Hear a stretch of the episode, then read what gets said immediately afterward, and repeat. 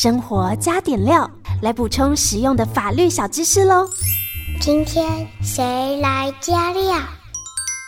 生活加点料，今天我们连线到的是云里法律事务所邱怡轩律师，律师好。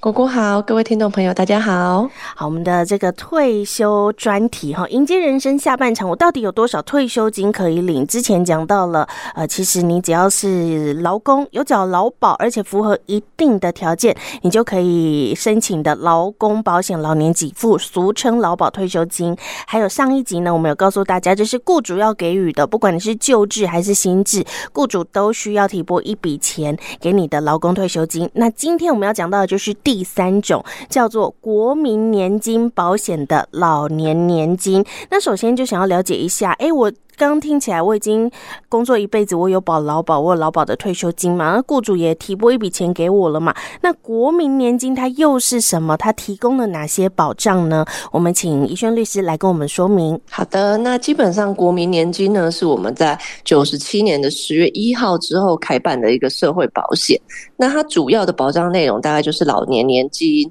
然后身心障碍年金，或是遗属年金。那另外，它还有生育给付跟丧葬给付。那基本上，它只要你保险被保险人，你有按时的缴交保险费。那如果遇到了，比如说你去生小孩，或者是有一些重度的身心障碍，或者是死亡，或者是说你年满六十五岁以上，就可以依照相关的规定来请领刚刚我们讲的这些年金或者是给付。那但是它有一个状况，其实每个保险其实都是一样啦，就是如果你不缴保险费，你的保险年资就不会列进来。嗯那如果你都不缴钱，你没有年资内，但未来你虽然是呃看起来好像有符合去保国民年金的资格条件，但是如果你都不缴钱，你就不会有保险年资，那当然你未来也不会没办法去领任何的给付。是哈，这一点我想大家应该都可以理解了。你没有去缴保费，怎么可能会有相关的给付跟保障呢？那当然还有一个疑问呢，很多人他可能对于国民年金不是很了解。那像我个人收过几次国民年金的单子，大概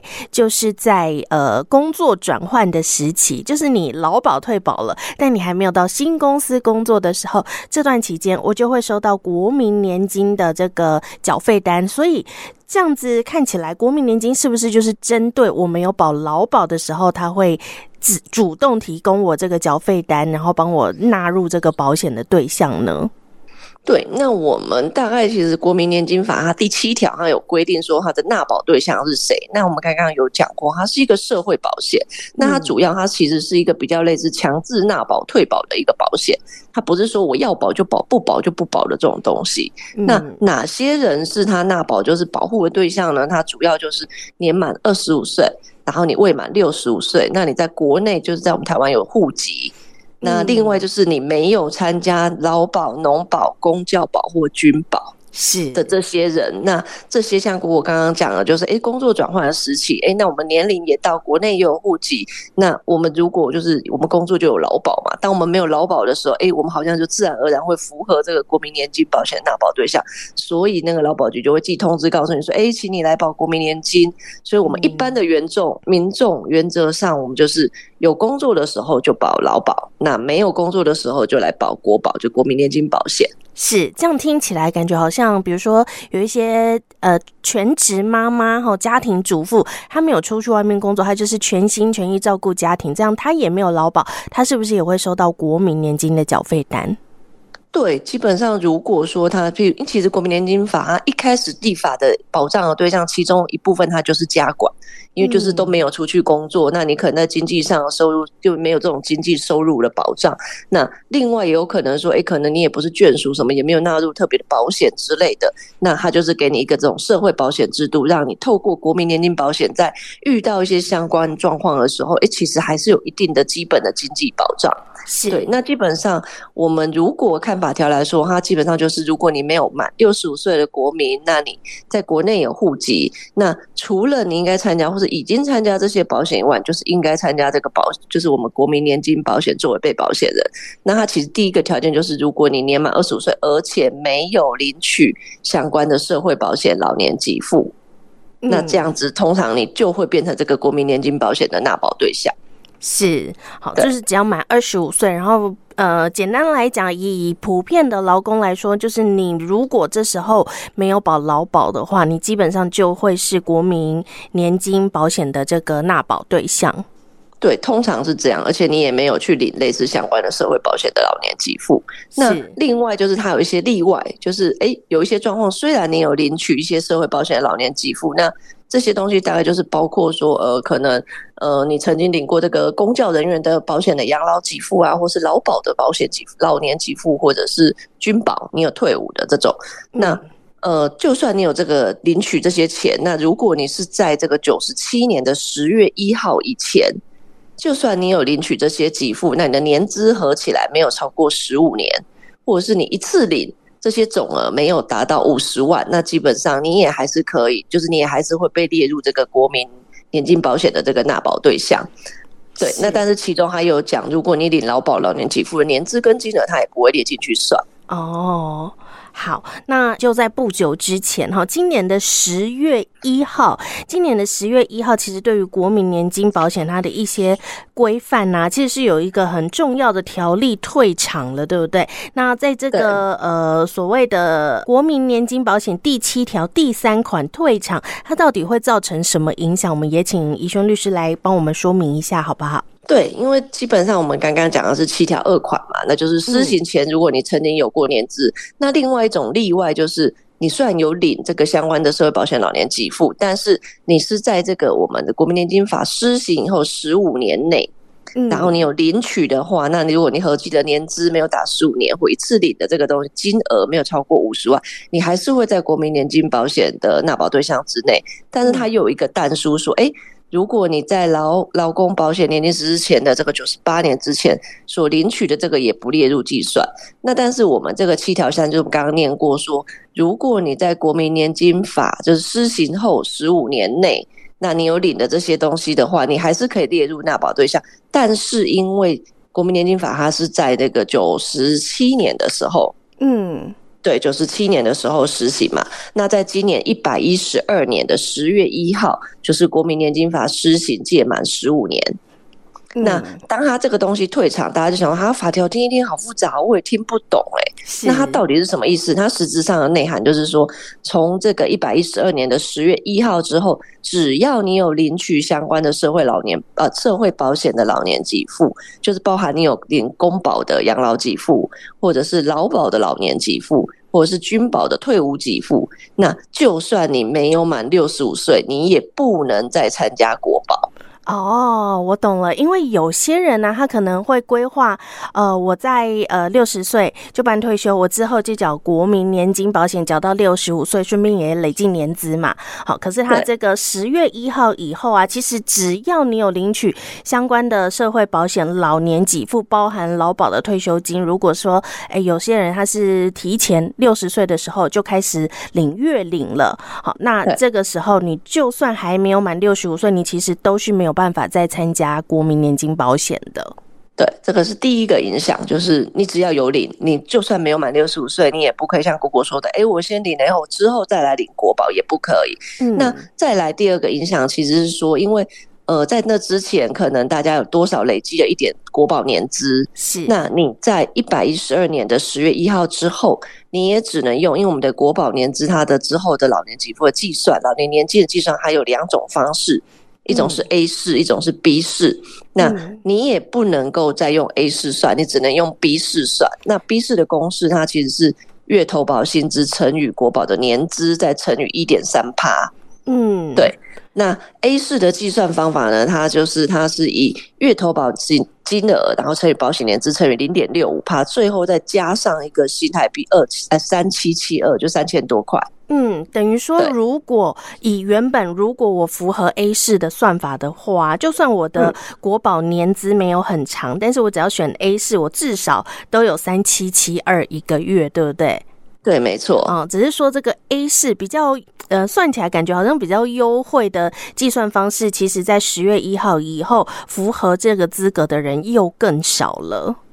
对，就是你在这之后，基本上就算你有国保年资，你也只能用 B 市来算。嗯，大部分的人然后基本上都是只剩下 B 市可以来计算。可是呢，也许你会觉得说，它跟 A 市比起来差那么多。假设我的我一辈子其实劳保的年资很长，好，我国民年金保险可能只有一些些而已。可是再怎么样，你只要有缴过国民年金保险，它其实都是一个保障啦。哈，在你呃之后办退休之后，就算你用 B 市算。每个月还是多多少少有一点点钱的收入，就算你的年资不高。而且其实除了说，呃，这是我们讲的比较呃实际可以拿到的，就是有关于退休之后的给付嘛。其实啊，国民年金保险它的年资跟劳保好像有听过说，哎，有有时候是可以并计的，对不对？对，那基本上，因为就像果果讲的，就是国民年金法呢，它跟劳工保险条例基本上，他们两个是有一个年资并计的规定。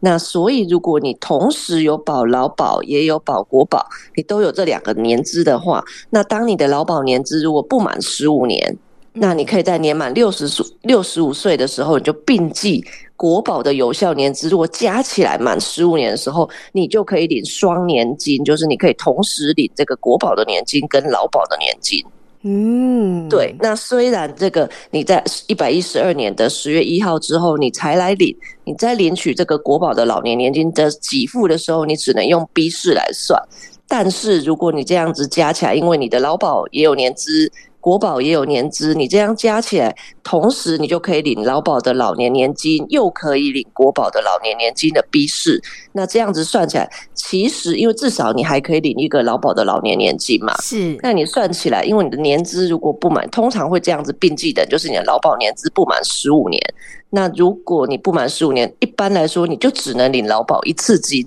哦，是。对。对，那你领劳保一次金的话，像跟你刚刚我们如果可以并计国保，合起来超过呃达到十五年，满了十五年之后，你可以改本来一次金，你现在就可以领那个劳保的老年年金，就是月领，对不对？对对对，你就可以变成月领，本来一次领嘛，你现在就可以变成月领。那这样算起来，你的其实呃劳保局他们网站里头有帮你举例，就是假设你这样的状况的话，它是以这个如果说你的劳保年资有七年。嗯，那你月投保薪资有一千一万七，那国保年资有十二年，嗯，那你把它并计起来，它这样子来算的话，那你的劳保老年年金，因为就因为加起来满十五年了嘛，嗯，那你可以领一个月领，就可以月领这个劳保老年年金，每个月可以领到三九二二。嗯，也是不少，因为其实刚刚怡萱怡萱律师举的例子，其实是劳保年资才七年，嗯，而且投保薪资还蛮少的，一个月一万多块而已。对，一个月一万多块。那你如果领年金，你可能每个月可以领三，就就劳保的部分而已，我们就不不算这个国保的老年年金 B 式。嗯、那以劳保的老年年纪人，你每个月可以领三九二二。可是如果你不要并计，你没有国国保，你没办法并计，你只能先领这个劳保的一次金。那你那个劳保的一次金，这样算起来，你一个月一万七，才七个，就是你七年嘛，所以你算起来就是一万七乘以七，那基数是七，那你只能领十一万九。嗯，就一次领完了。算起来，对，就一次领完。这样算起来，其实你那个劳保老年年金只要领两年七个月，就会超过那个十一万九。是，对，所以其实这样算起来，你可以去。用劳保加国保这样合起来，你让你可以去改领变成月领的年金，其实有时候对这个被保险来说，反而会更有利。嗯，也是国家给大家的一个保障啦，因为有些人他可能劳保年资真的不是那么长，好，那但是他有乖乖的缴国民年金保险，好，其实，在之后，呃，我们如果说像怡萱律师讲的，劳保跟国保的年资并计，就有可能你可以领这个月领的劳保老年给付。那当然，除了这个退休的这些给付之外啊，我们前面有提到，包含有什么身心障碍年金、遗属年金、生育给付、丧葬。上给付，这其实都是对于大家的生活比较有保障啦。假设你是没有劳保、没有农保、没有公保等等的哈，所以呢，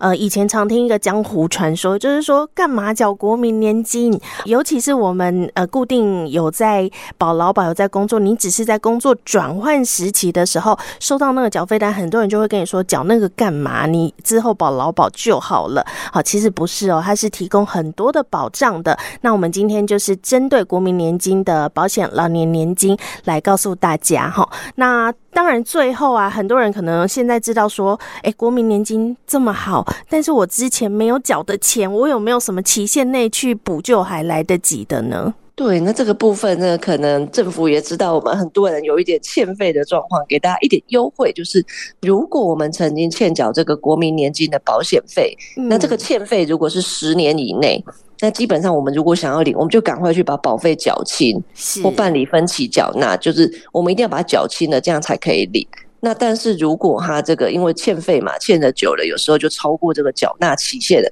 那可能会加收一点利息。嗯，对。那但是如果我们的欠费已经超过了十年，